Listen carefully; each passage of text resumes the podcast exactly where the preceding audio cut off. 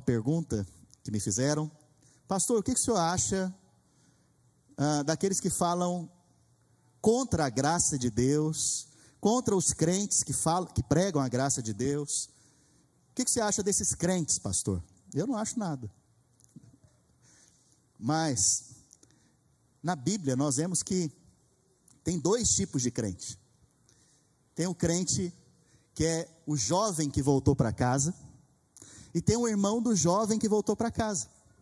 Lembra aquele, aquele jovem que ele vendeu tudo que tinha, gastou com prostitutas, diz a Bíblia, e acabou com tudo, gastou com seus amigos e foi comer comida de porcos no final da sua jornada? Sabe, para o pai, cada vez que o jovem ia embora de casa dava um passo em direção ao mundo, na verdade, para o pai, era menos um passo distante dele. A Bíblia fala que esse jovem foi lá e acabou com tudo. No final, ele volta para casa. Mas o irmão desse jovem fica indignado quando ele fica sabendo. Ele fica, ele fica é, muito irritado. Sempre na vida da igreja vai ter o irmão do filho pródigo.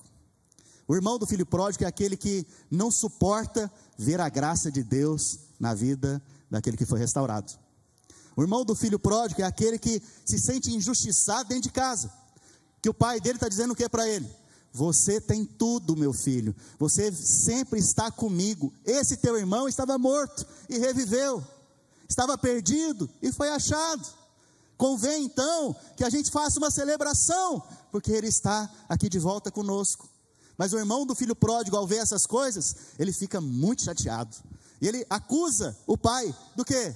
Eu estou com o Senhor todos os dias aqui, cumprindo a sua vontade, obedecendo toda a sua vontade. E o Senhor nunca matou nenhum cabrito para fazer uma festa para mim. Para esse aí, que gastou tudo, o Senhor faz festa.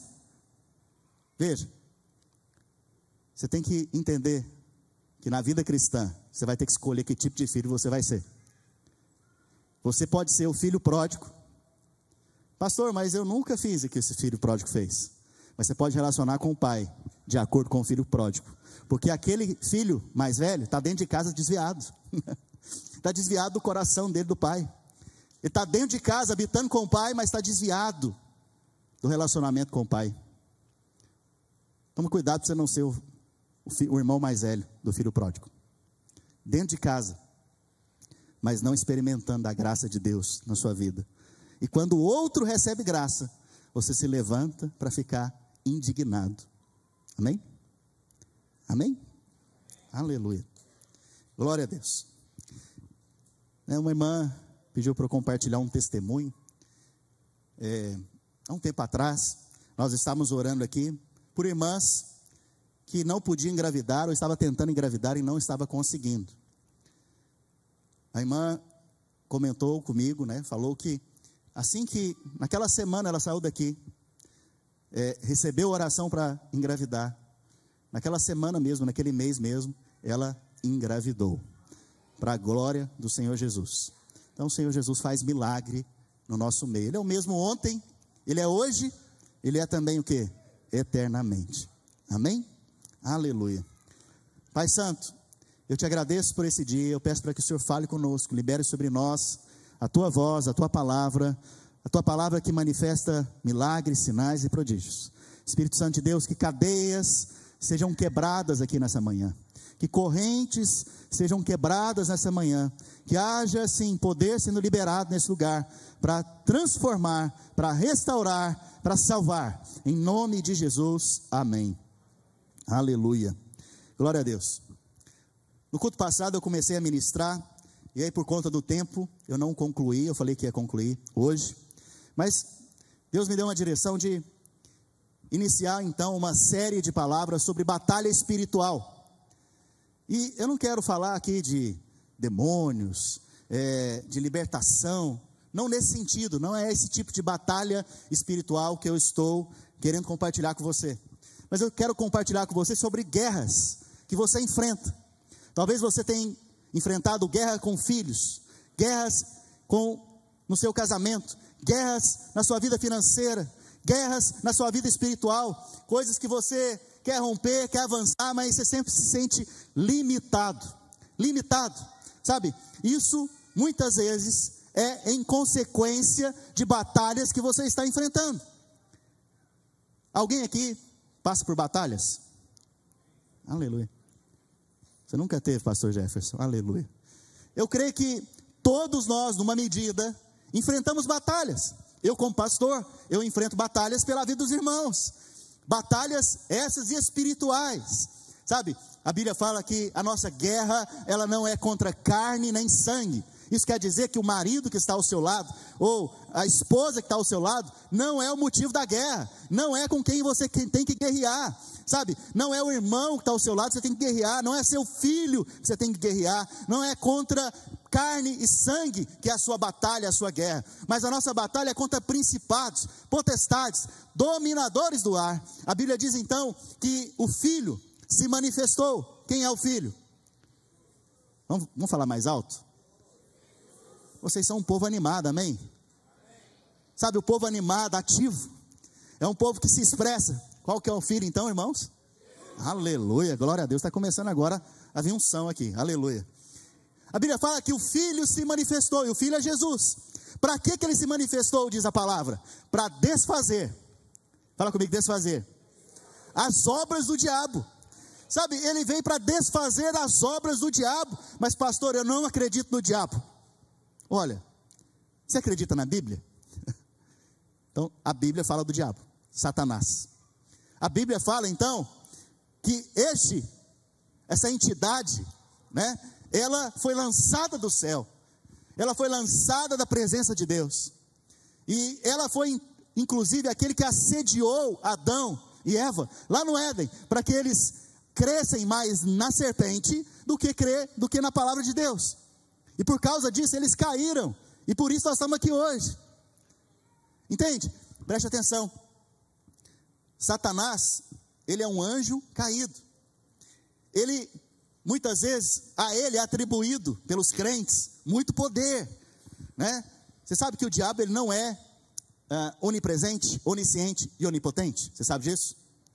Sabe? Quando você está sendo atacado, muito provavelmente não é pelo diabo, por Satanás, mas é por demônios que vêm oprimir você, vêm resistir você. Mas a Bíblia fala que Deus é onipresente, onipotente e onisciente. A Bíblia fala que toda arma forjada contra ti não prosperará. Quer dizer que a arma foi forjada, e, ela foi forjada pelo seu inimigo. Forjado quer dizer que ela foi produzida, ela foi feita contra você. Sabe, o diabo, ele trabalha hoje contra a igreja. Ele trabalha contra você e a mim. Ele trabalha para nos resistir. Mas a Bíblia fala que essa arma que foi forjada contra o seu casamento, contra a sua vida espiritual, contra a sua vida financeira, contra a sua vida migratória, contra você, ela não vai prosperar. Sabe? A Bíblia fala que se por um caminho o inimigo se levanta contra você, por sete ele vai fugir. Por sete, isso fala de, um fugir completo. Né? A Bíblia fala para nós resistirmos ao diabo, e ele o que? Fugirá de vós. Preste atenção, não é o diabo que vem nos resistir simplesmente, mas é nós que estamos resistindo a ele, resistindo a agir, resistindo à influência, resistindo o pensamento que não procede de Deus, resistindo aquela mentalidade que não, não é de acordo com a palavra. Quando você faz isso, ele foge. Então, nós temos um inimigo, e o nosso inimigo é o diabo. No Antigo Testamento, o povo de Deus tinha inimigos. Assim que eles entraram em Canaã, a Bíblia fala que lá existiam povos que habitavam naquele lugar. Aqueles povos, cada um deles representa uma casta de demônios, representa um inimigo hoje. Aquilo era sombra, sombra de uma realidade que nós vivemos hoje. Naquele momento, no Antigo Testamento, os inimigos deles eram de carne e sangue. Mas hoje, os nossos inimigos não são de carne e sangue. Então, não olhe para o seu chefe como seu inimigo. Não olhe para aquele que quer fazer mal para você como seu inimigo, entende? Porque o seu inimigo não é hoje de carne e sangue. A Bíblia fala que existiam ali vários povos, e cada povo desse tinha uma estratégia de guerra, tinha uma estratégia de contra o povo de Deus. Um exemplo: os Amalequitas. Os Amalequitas, nós vemos que esse é um povo que se levantou contra o povo de Israel. E o povo de Israel é o povo de Deus.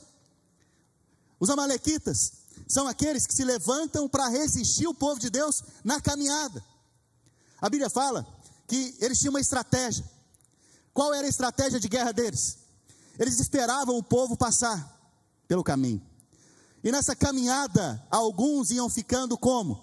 Cansados, fracos, doentes. Normalmente eram idosos e crianças. E quando acontecia isso, o que que os amalequitas faziam? Eles pegavam, vinham e matavam esses que ficavam para trás. Você, você consegue conectar os pontos, trazer isso para a sua realidade hoje? Toda vez que você está cansado, toda vez que você está frustrado, toda vez que você não consegue avançar e se sente frustrado e quer paralisar e quer ficar para trás, você abandona o rebanho, você abandona a vida da igreja, você para de fazer as coisas da vida da igreja e começa a, a, ficar estagnado da sua vida espiritual. Você está ficando para trás, você está debaixo de uma influência de um demônio que representa, é representado pelos amalequitas.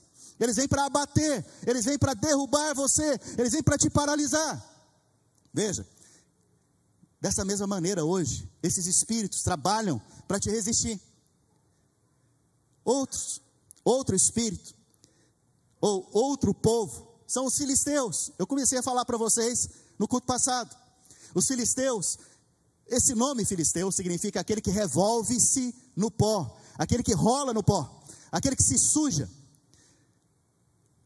Esse tipo de demônio, ele vem para trazer na sua mente pensamentos que você é sujo, que você não está de acordo com a santidade de Deus, que você não merece a Deus. Por quê? Porque ele quer te fazer sujo. Mas a palavra diz que o sangue de Jesus, ele nos limpa e nos purifica de todo mal. Todo é todo. Sabe, lá na cruz o Senhor Jesus derramou o seu sangue porque lá na cruz, ele estava recebendo a minha punição e a sua punição. Naquele momento, ele estava levando sobre si o que eu merecia, o que você merecia. O mal que eu havia feito e o mal que eu fiz, ele levou naquela cruz. Então, hoje, eu sou purificado. Hoje, eu sou santificado por meio do sangue. Hoje, você é purificado, é santificado. Mas, esse, esse, essa casta de demônios, esses espíritos malignos que na sombra representado pelo povo filisteu, mas hoje na realidade, ele vem trazer em você essa sensação que você é desqualificado para relacionar com Deus. Alguém já se sentiu desqualificado para relacionar com Deus? Alguém já se levantou, já acordou de manhã e falou: Nossa, acho que Deus nem vai me ouvir hoje. Alguém já não teve nem coragem de falar com Deus? Por quê? Porque você estava debaixo dessa influência. Sabe, ele vem para roubar de você o relacionamento com Deus. Porque quando você se sente desqualificado, você não tem coragem de falar com Deus. Olha, uma coisa é quando o diabo é seu inimigo. Outra coisa é quando você vê a Deus como seu inimigo. Quem vai poder te socorrer das mãos de Deus? Os filisteus, o tempo inteiro, então, eles querem fazer você pensar que Deus é contra você. Então, acontece algum, algum problema, alguma guerra que você está enfrentando. Enfermidade, por exemplo. Enfermidade vem e isso é uma guerra que você está enfrentando. Normalmente, quem está debaixo de uma influência desse espírito, eles pensam o quê? É Deus que está mandando essa enfermidade para mim. Se Deus mandou, Ele vai me dar forças para passar por ela. Veja, a Bíblia diz, lá na cruz, o que, que ela diz lá na cruz? Lá na cruz o Senhor levou sobre si as minhas dores e as minhas enfermidades. Veja, quando você aceita esse argumento, você também acabou de aceitar o que no seu corpo físico? A enfermidade. Mas a enfermidade ela é ilegal no seu corpo, porque ela não pode estar em dois lugares ao mesmo tempo. Ou ela está na cruz, ou ela está no seu corpo. Pastor, mas eu estou sentindo. Pastor, mas eu estou vendo. Olha, a Bíblia fala que a fé é a certeza das coisas que se esperam. Quer dizer que já aconteceu. Aconteceu aonde? Na cruz. Convicção de fatos que você não vê. Você não viu, mas aconteceu. O que, que você não viu e aconteceu? Eu já fui curado lá na cruz do Calvário, eu já fui curado, isso é um fato que já aconteceu. Pastor, mas eu não estou vendo. Mas eu creio, porque eu não ando por vista, eu ando por fé.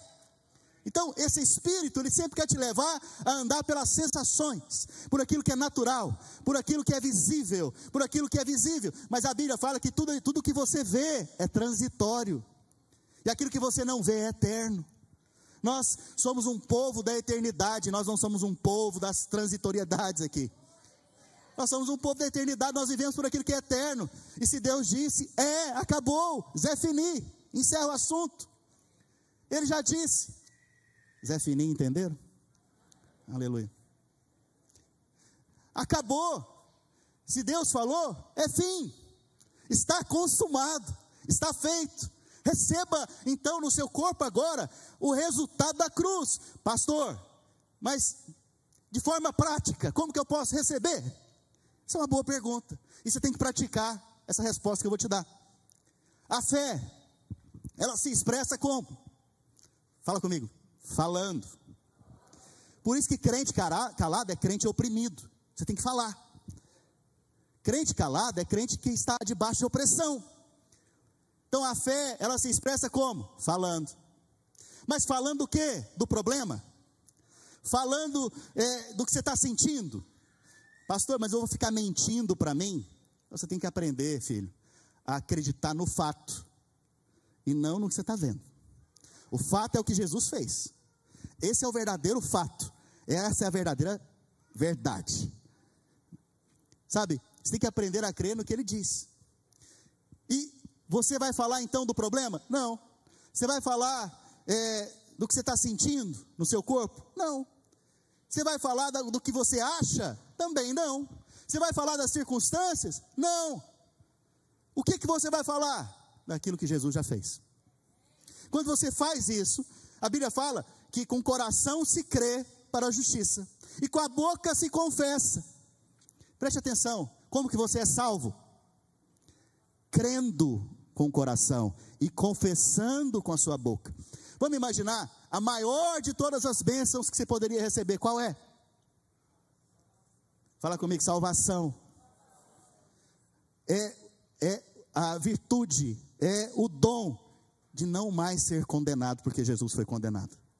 Esse é o maior presente que você poderia receber. É o dom de não ser mais culpado. Mas o filisteu trabalha para que você se torne o quê? Culpado. Mas o maior dom que você recebeu foi o quê? O dom da justiça. Diante de Deus você não tem mais culpa, mais condenação. A Bíblia fala que não há mais condenação para aqueles que estão em Cristo Jesus. Como que você recebeu isso? Crendo e confessando. Se a maior de todas as bênçãos você recebe crendo e confessando, como que você recebe as outras que são menores? Fala comigo da mesma maneira.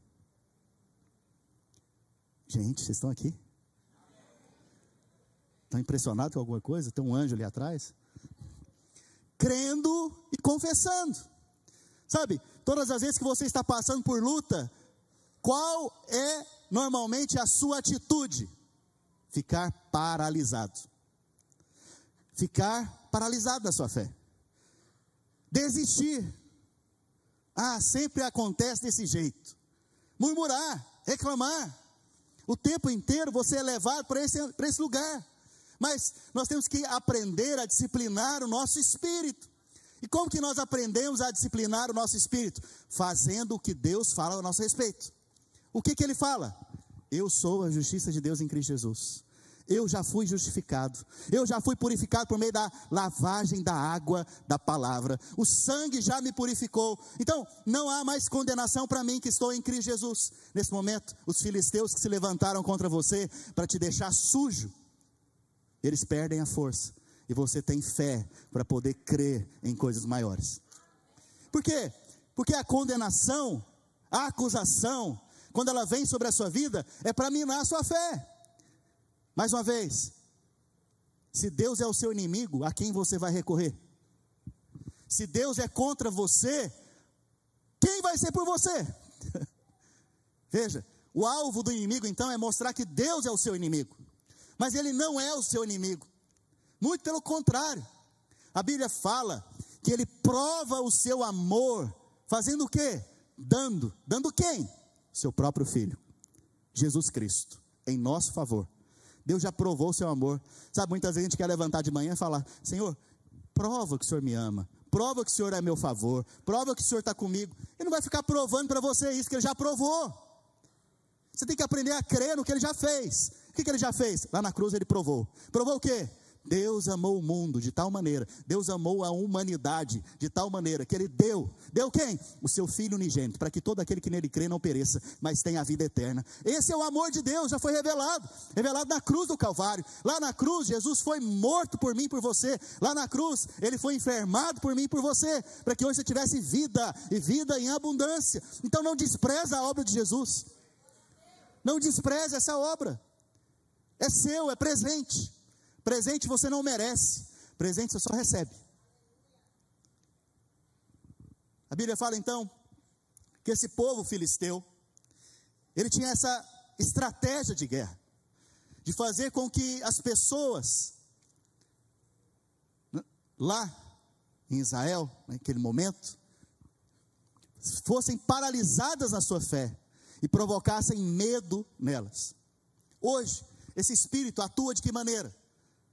Primeiro, ele faz você se sentir sujo, condenado.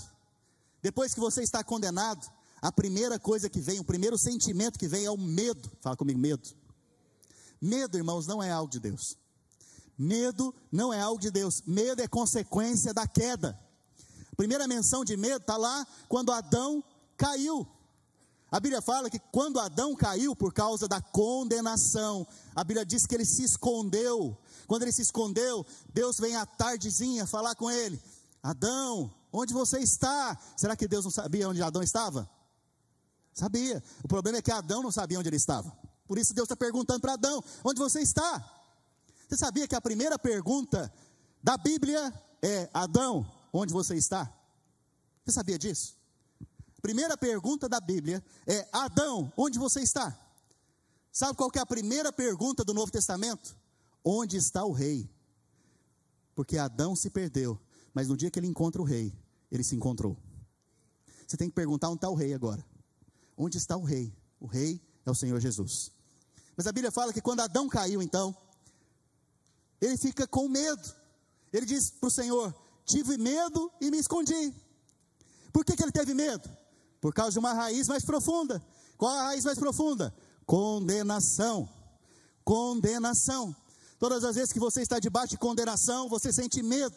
É o medo do negócio não dar certo, é o medo do casamento não dar certo, é o medo do relacionamento não dar certo, é o medo disso aqui acontecer comigo, é o medo da enfermidade, é o medo de, desse mundo, é o medo das coisas. Você vai viver debaixo de pânico, de medo. Mas por que Adão teve medo? Porque ele entendeu, quando ele estava debaixo de condenação, ele perdeu a proteção de Deus. Mas eu preciso te dizer, se você está debaixo do sangue do Cordeiro, você está debaixo da proteção do Deus Altíssimo. Deus é por você, não é contra você. A Bíblia fala que esse era o cenário, então, do povo de Israel, diante dos filisteus. Eles estavam com muito medo. E a Bíblia diz que não só eles estavam com medo, o rei estava com muito medo, os valentes estavam com muito medo. Sabe? Saul estava com muito medo. E a Bíblia diz então que eles estavam debaixo desta mensagem. Qual é a mensagem? Deus, em outras palavras, abandonou vocês. Agora vocês vão vir para a batalha e vão perder ela. Deixa eu te falar uma coisa. O Senhor jamais te abandona. Jamais.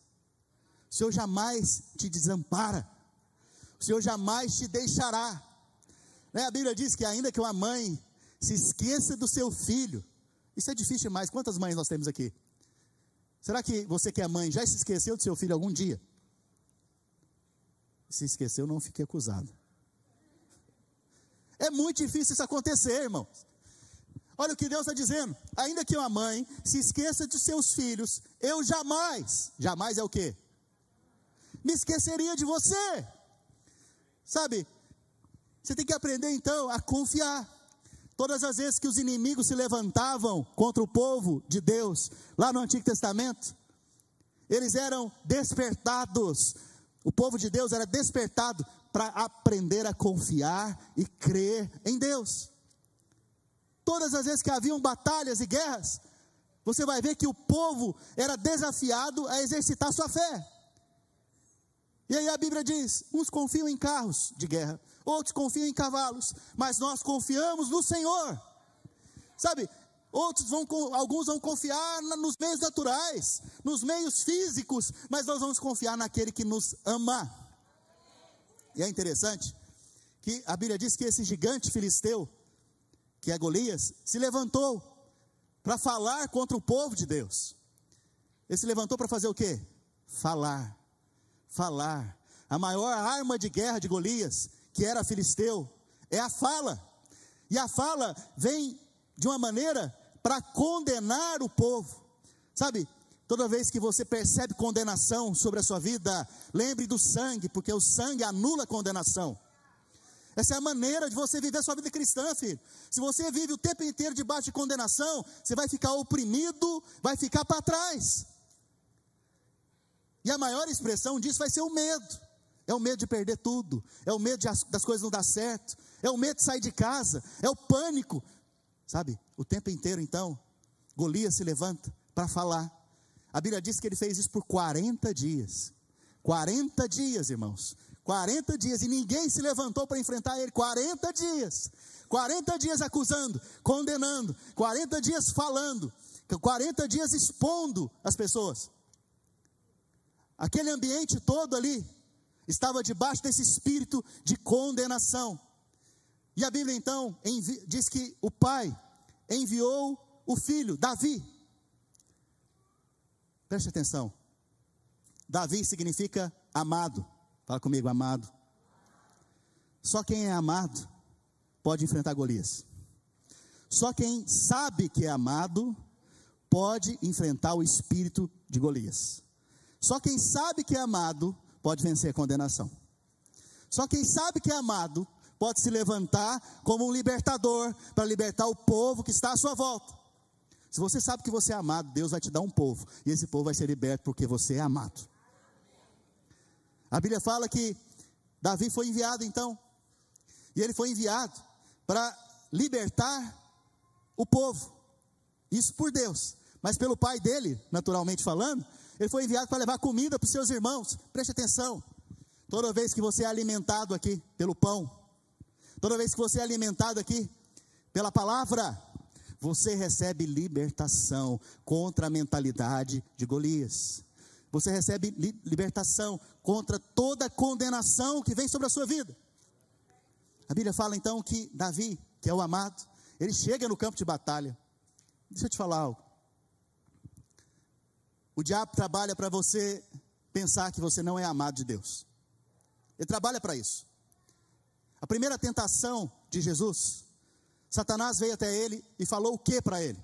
Se você é o filho de Deus, transforma essas pedras em pães. Mas se você for ver um pouquinho antes os versículos, Jesus está agora lá no Jordão sendo batizado. Com 30 anos de idade ele estava sendo batizado. Quando ele está no Jordão para ser batizado, uma voz vem do céu, é a voz do Pai, dizendo o quê?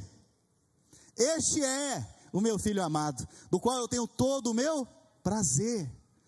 O Pai estava falando algo, definindo algo, dando uma identidade agora para Jesus. Qual que é a identidade? Filho amado. Filho amado. Você tem uma identidade hoje. Sua identidade é filho amado. Essa é a sua identidade. Sabe? Você tem que aprender a meditar nisso e se apropriar dessa identidade. Mais tarde, então, Jesus agora está sendo tentado. E a Bíblia diz que Satanás vem para tentá-lo e vem falar. Satanás vira para ele e fala: tu, Se tu és o filho, o que está questionando? Identidade. Mas ele falou: Se tu és o filho amado? Não, porque ele não queria lembrar Jesus que ele era o quê? Amado.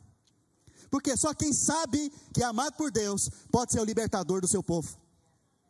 Então, o diabo estava querendo confrontar a identidade de Jesus, mas não deu certo, porque Jesus sabia da sua identidade. A pergunta é: no dia da batalha, você sabe a sua identidade? No dia da sua guerra, você sabe quem você é em Cristo.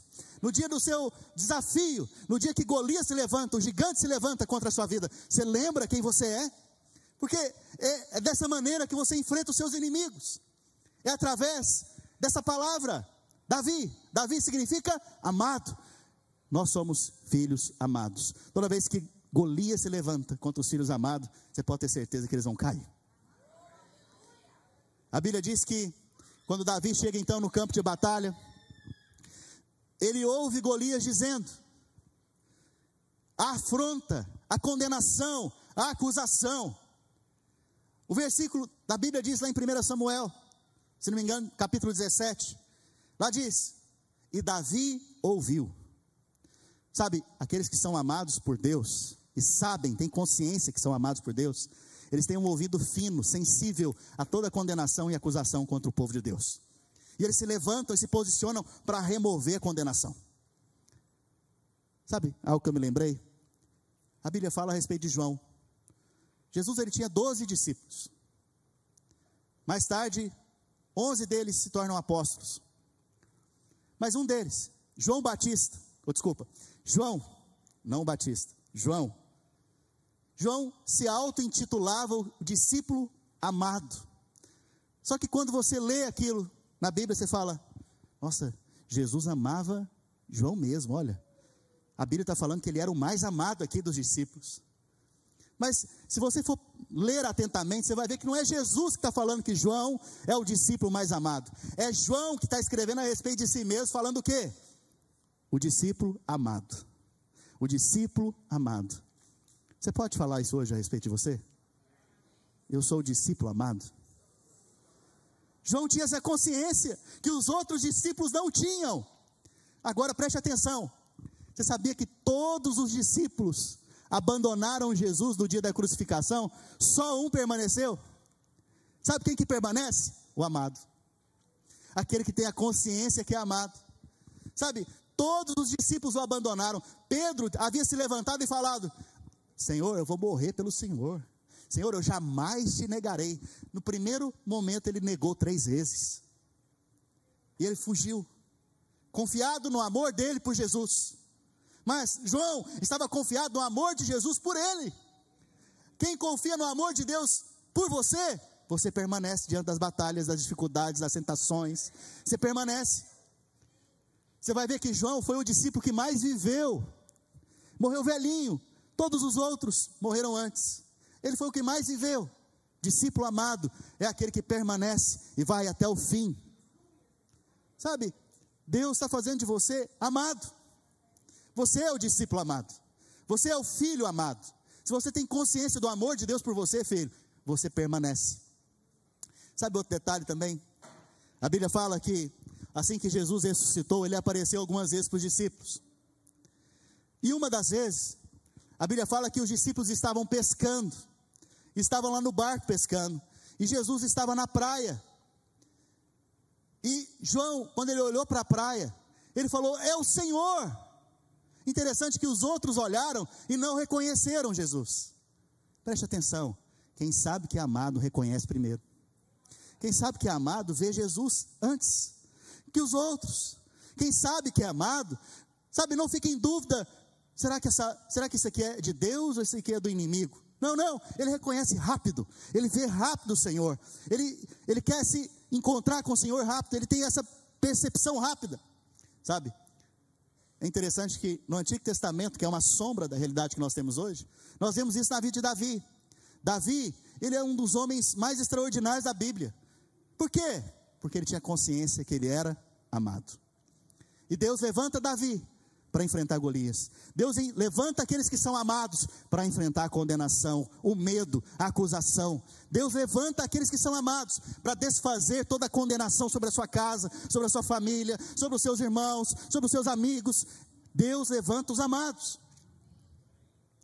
É interessante também que a Bíblia fala que Golias, então, começa a falar e a Bíblia diz: Davi ouviu.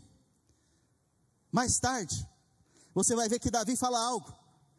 Quem é este incircunciso que está confrontando o exército do Deus vivo, ou o Senhor dos exércitos.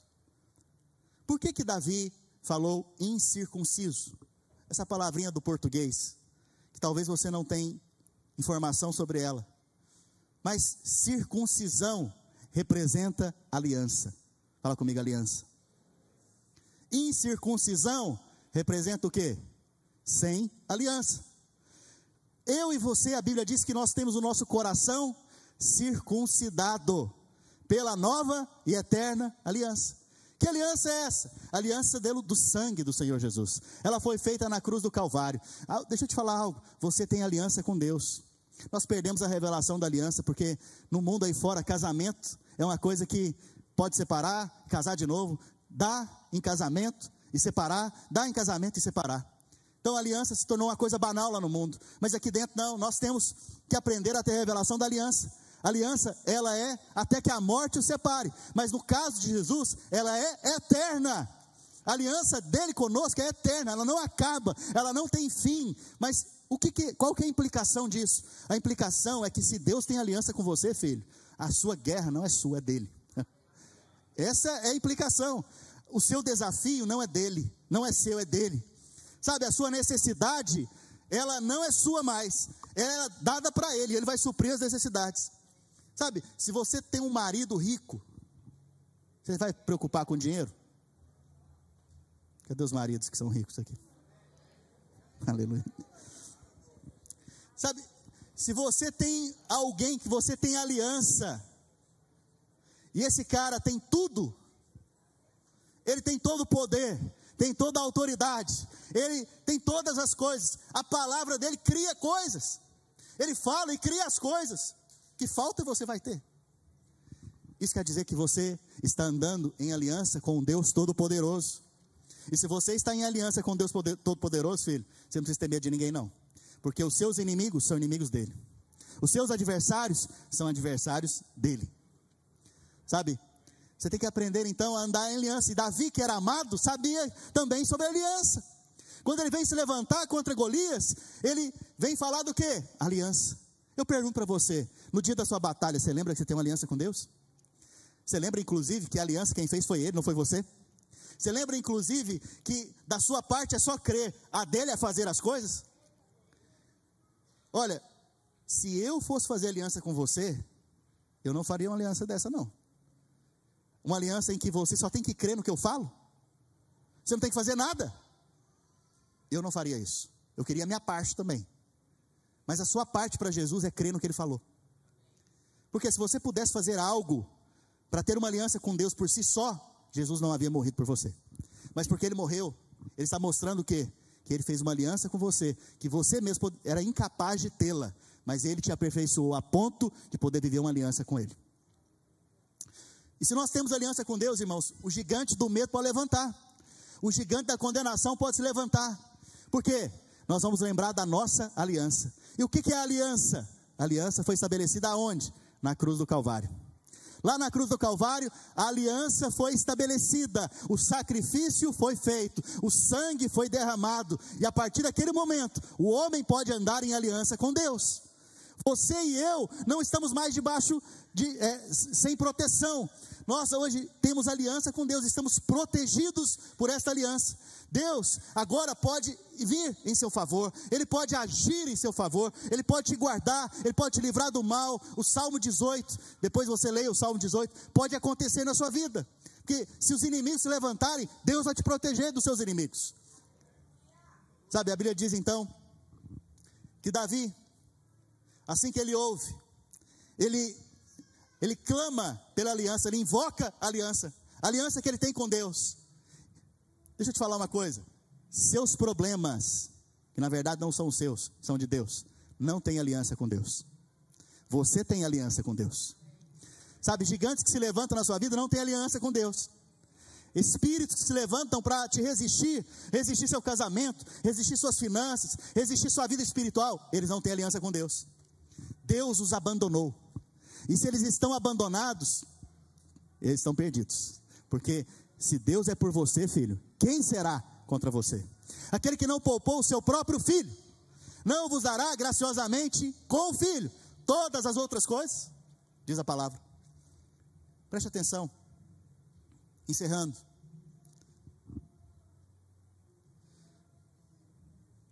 A Bíblia fala que Davi, sabia que era amado, tinha identidade de amado, cria na aliança, ele se dispõe a enfrentar o gigante do medo, que é Golias.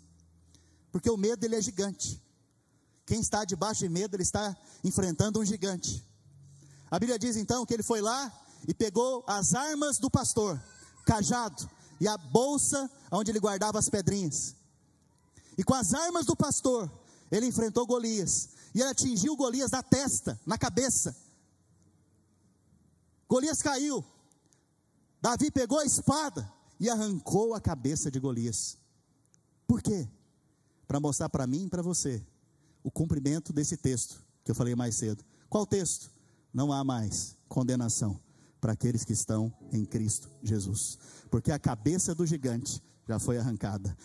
O diabo ele foi é, pisado ali na cruz do Calvário. A sua cabeça foi esmagada. Ele não tem mais poder contra você e contra mim. Glória a Deus, aleluia. Sabe, eu gostaria que o Salmo 18 fosse projetado.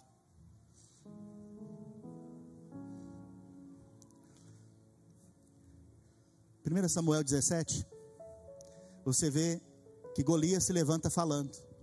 Mas Davi vence Golias como? Falando. Deixa eu te falar uma coisa. Não fique calado no dia da sua luta. Não, o João Paulo, no dia que ele foi consagrar o seu filho aqui, ele falou algo, estou olhando para ele ali, lembrei.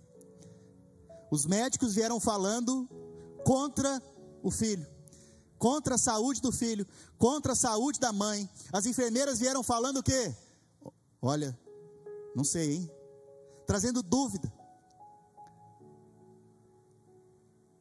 Mais tarde, outros vieram falando que seu filho vai precisar de quê? Sangue. Então veio o Espírito Santo e falou para ele: o sangue que ele precisa é o meu sangue, é o sangue de Jesus Cristo. O que, que ele fez nesse momento? Falou. Como que ele venceu o gigante que se levantou naquele dia? Falando. Como que você vence os seus gigantes? falando. No dia que o seu processo imigratório veio com a negativa, fale ao processo imigratório. No dia que a palavra de morte foi lançada contra você, fale contra a palavra de morte. No dia que algo veio contrário para te resistir, fale contra aquilo.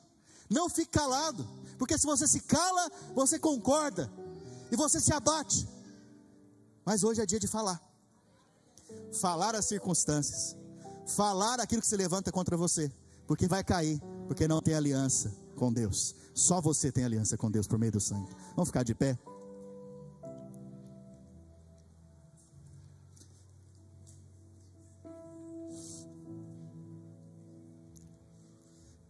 O Salmo 18, você pode meditar nele em casa. É um salmo que fala de batalhas. Nós vamos ler alguns versículos agora juntos como igreja. Nós estamos nos posicionando no mundo espiritual. E como igreja, nós estamos no meio de uma batalha. Mas lembre-se, a batalha é do Senhor, não é sua. Nós apenas nos posicionamos aqui para receber a vitória que vem por meio dele.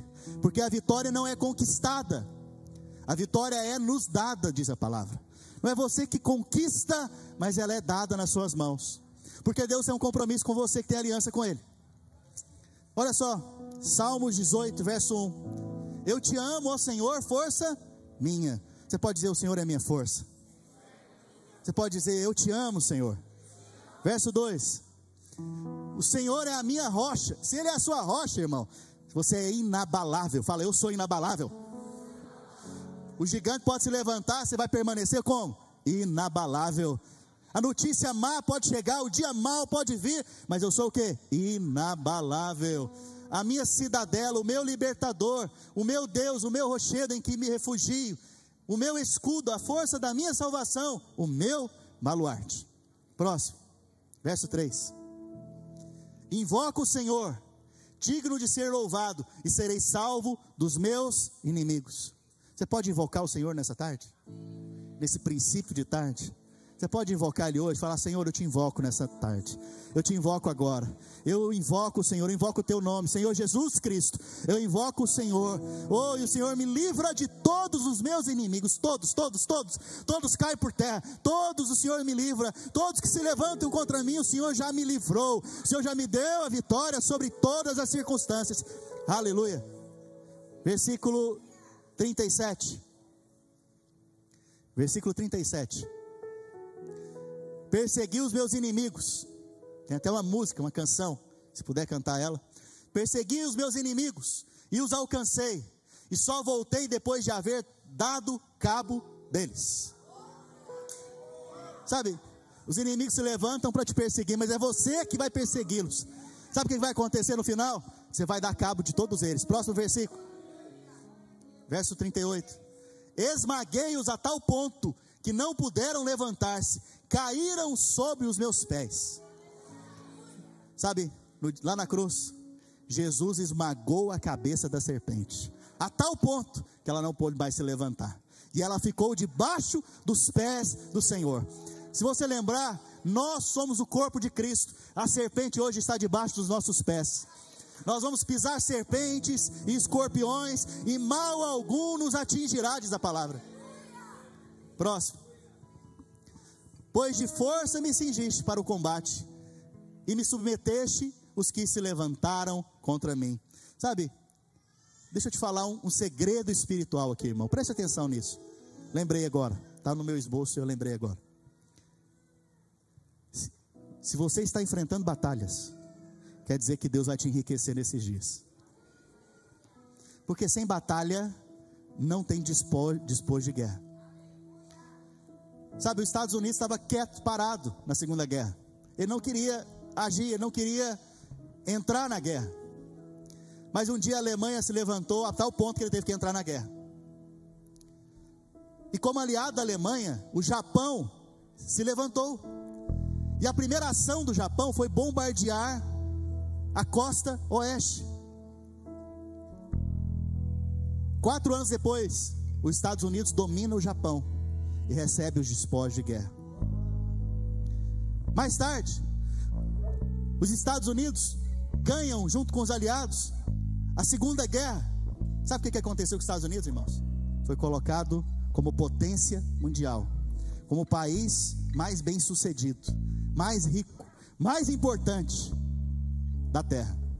Sabe por quê? Por causa da guerra. Todas as vezes que você está passando por batalhas, por guerras, Lembre-se, Deus quer te aumentar a influência, enriquecer você. Qual que é a batalha que você está vivendo nesses dias? Qual que é a guerra que você está vivendo nesses dias? Tenha certeza, é o despojo. Deus vai trazer riqueza espiritual sobre a sua vida. Deus está trazendo riqueza espiritual sobre a sua casa, sobre você, sobre sua vida espiritual. Josué e Caleb, quando viram os gigantes, viram os inimigos, viram os povos que eram contra o povo de Deus, sabe o que eles disseram? São como pão que, que você faz com pão? Come, come. É alimento da sua fé. Toda batalha que você está vivendo, toda guerra que você está passando, é alimento da sua fé. Você vai sair mais forte, você vai sair mais influente, você vai sair mais rico depois de cada batalha. Verso 30, 40. Também puseste em fuga os meus inimigos, e os que me odiaram, eu os exterminei. Próximo. Gritaram por socorro, mas como eles não tinham aliança com Deus, ninguém lhes acudiu. Clamaram ao Senhor, mas ele não respondeu. Ah, irmãos, se tem uma coisa que Deus hoje faz para você, ele responder você. Quando você ora, a sua oração entra nos ouvidos do Senhor. Ele não fica calado. Ele não fica indiferente a você hoje. Ele vem em seu favor. Isso é maravilhoso. Porque isso é uma obra realizada por Jesus. Hoje ele pode vir em nosso favor. Mas os inimigos da nossa alma, que não são carne e nem sangue, a esses Deus não ouve. 42. Então os reduzi a pó, ao léu do vento, lancei-os fora como a lama das ruas. verso 3, 43. Das contendas do povo me livraste e me fizeste cabeça das nações. Povo que eu não conheci me serviu. Você está vendo que todas as vezes que você passa por batalhas, Deus te eleva a um lugar mais alto. Todas as vezes que alguém se levanta contra você e o seu inimigo não é de carne e sangue, Deus te exalta. Sabe, a Bíblia fala para nós nos humilharmos debaixo da poderosa mão de Deus, que a seu tempo Ele nos exaltará. Toda vez que você está debaixo de guerras, de batalhas, se humilhe debaixo da poderosa mão de Deus, que Ele vai te exaltar diante dos seus inimigos.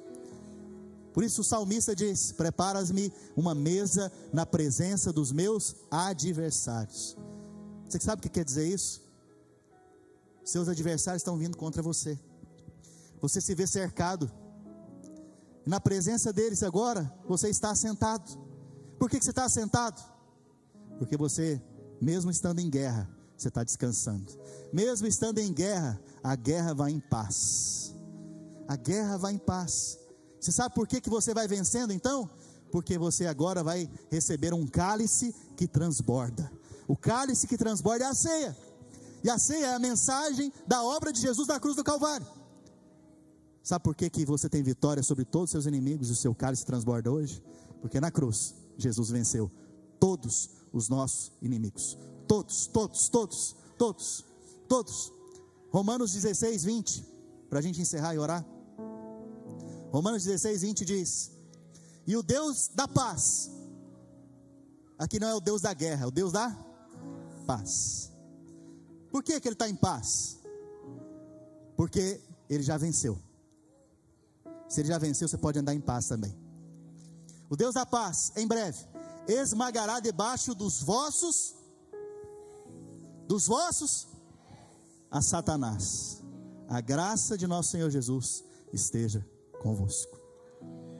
Põe a mão no seu coração, feche seus olhos. Vamos praticar a nossa fé agora. E a maneira que nós praticamos é crendo e confessando. Eu não sei qual gigante se levantou contra você nesses dias.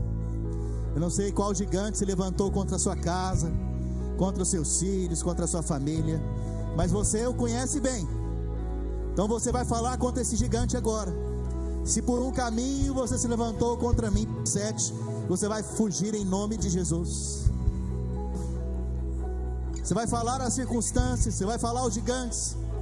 Não se cale. Fale da parte de Deus. Fale através da aliança que você tem com Cristo. Fale através da sua identidade que você tem com Cristo. Oh Espírito Santo de Deus. Eu vejo cabeças de gigante caindo aqui hoje.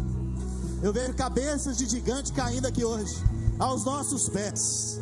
Oh, eu vejo situações impossíveis sendo agora transformadas pelo poder do Senhor. Eu creio, eu creio, eu creio. Eu creio que o Senhor desfaz as obras do diabo agora. Eu creio que o Senhor desfaz toda a obra do diabo.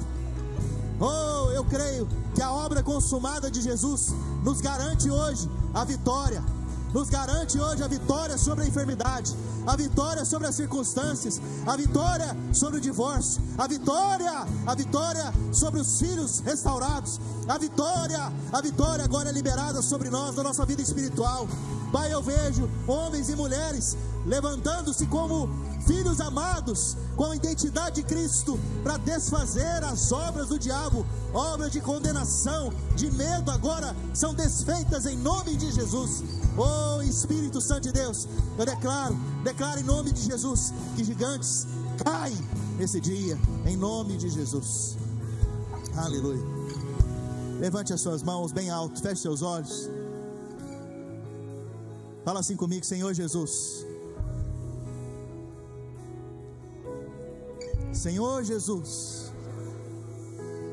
eu creio que o Senhor me dá a vitória, porque o Senhor é o meu Salvador e o meu Senhor. Eu creio que não há nenhuma condenação para mim que estou em Cristo. Eu creio que hoje o gigante do medo, o gigante que se levantou contra mim já caiu, já perdeu a cabeça. já está debaixo dos meus pés. Eu creio que a vitória já me foi dada lá na cruz do Calvário. Eu me aproprio pela fé de todas as bênçãos que o Senhor tem reservada para mim. Senhor Jesus, eu te agradeço, porque eu sou mais do que vencedor por meio daquele que me amou e se entregou por mim. Aleluia. Você pode dar um glória a Deus?